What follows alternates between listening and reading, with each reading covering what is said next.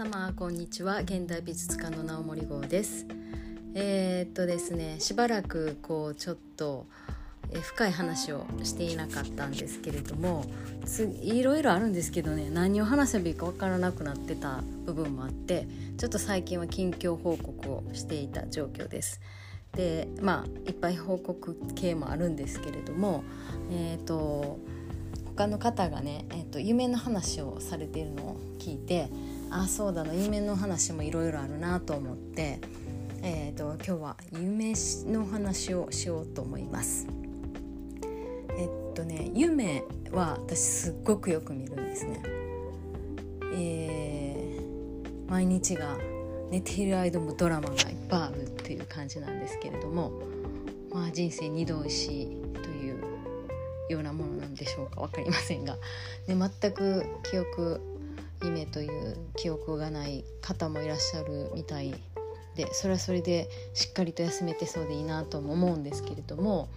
でも私はなんか夢を面白がってる点としてはですね単なる夢の時となんかこう本当にこれはなんかメッセージ性があったりまあどっかとつながったなって思える夢と2種類あるように感じています。でその1個目の体験を今日はお話ししようと思います。初めてのその体験というか強い体験っていうのがえっ、ー、とね20代かな？20代ですね。前半。まずえっ、ー、とですね大学34えー、と3回生の後半もうすぐ卒業という前にですね、えー、祖母が亡くなったんですね。なんですが私はミシガン大学に留交換留学中でっていうか本当はもう期限切れ終わってたんですよ期限終わって帰っておばあちゃんに会えたんですよだけど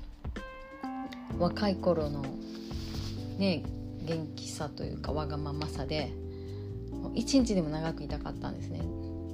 でもだから出国する時はもうおばあちゃん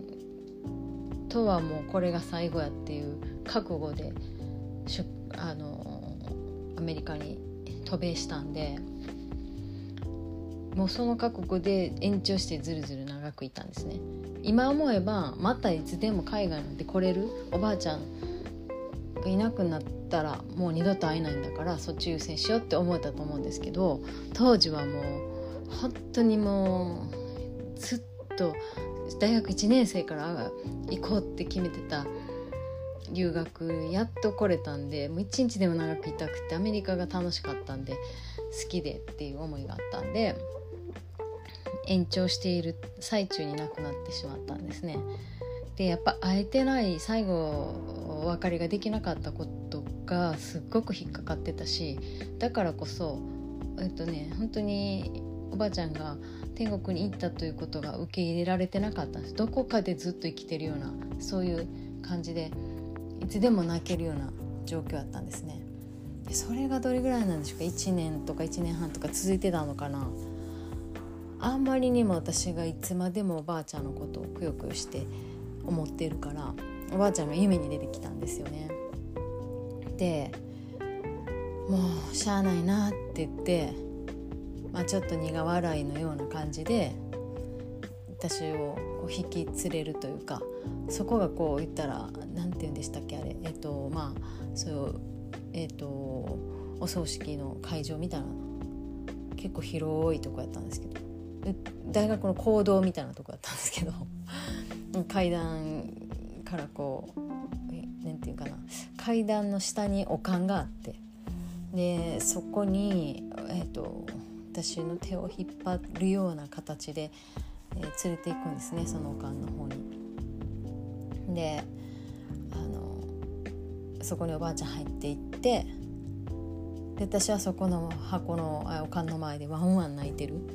でそれリアルにも泣いてたんですよ。その自分の泣き声に気づいて目が覚めていっぱい泣いててであこれおばあちゃんがもういい加減に忘れなさいって、えー、夢の中であの私のためのお葬式をしてくれたなって感じたことがあったんですよね。でそれでもこれは絶対そうやなっていう確信というかそういう思いがあってそういうことがあるんだなと思って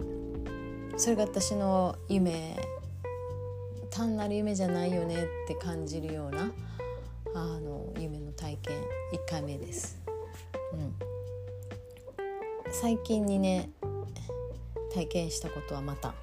次の機会に話そうと思います。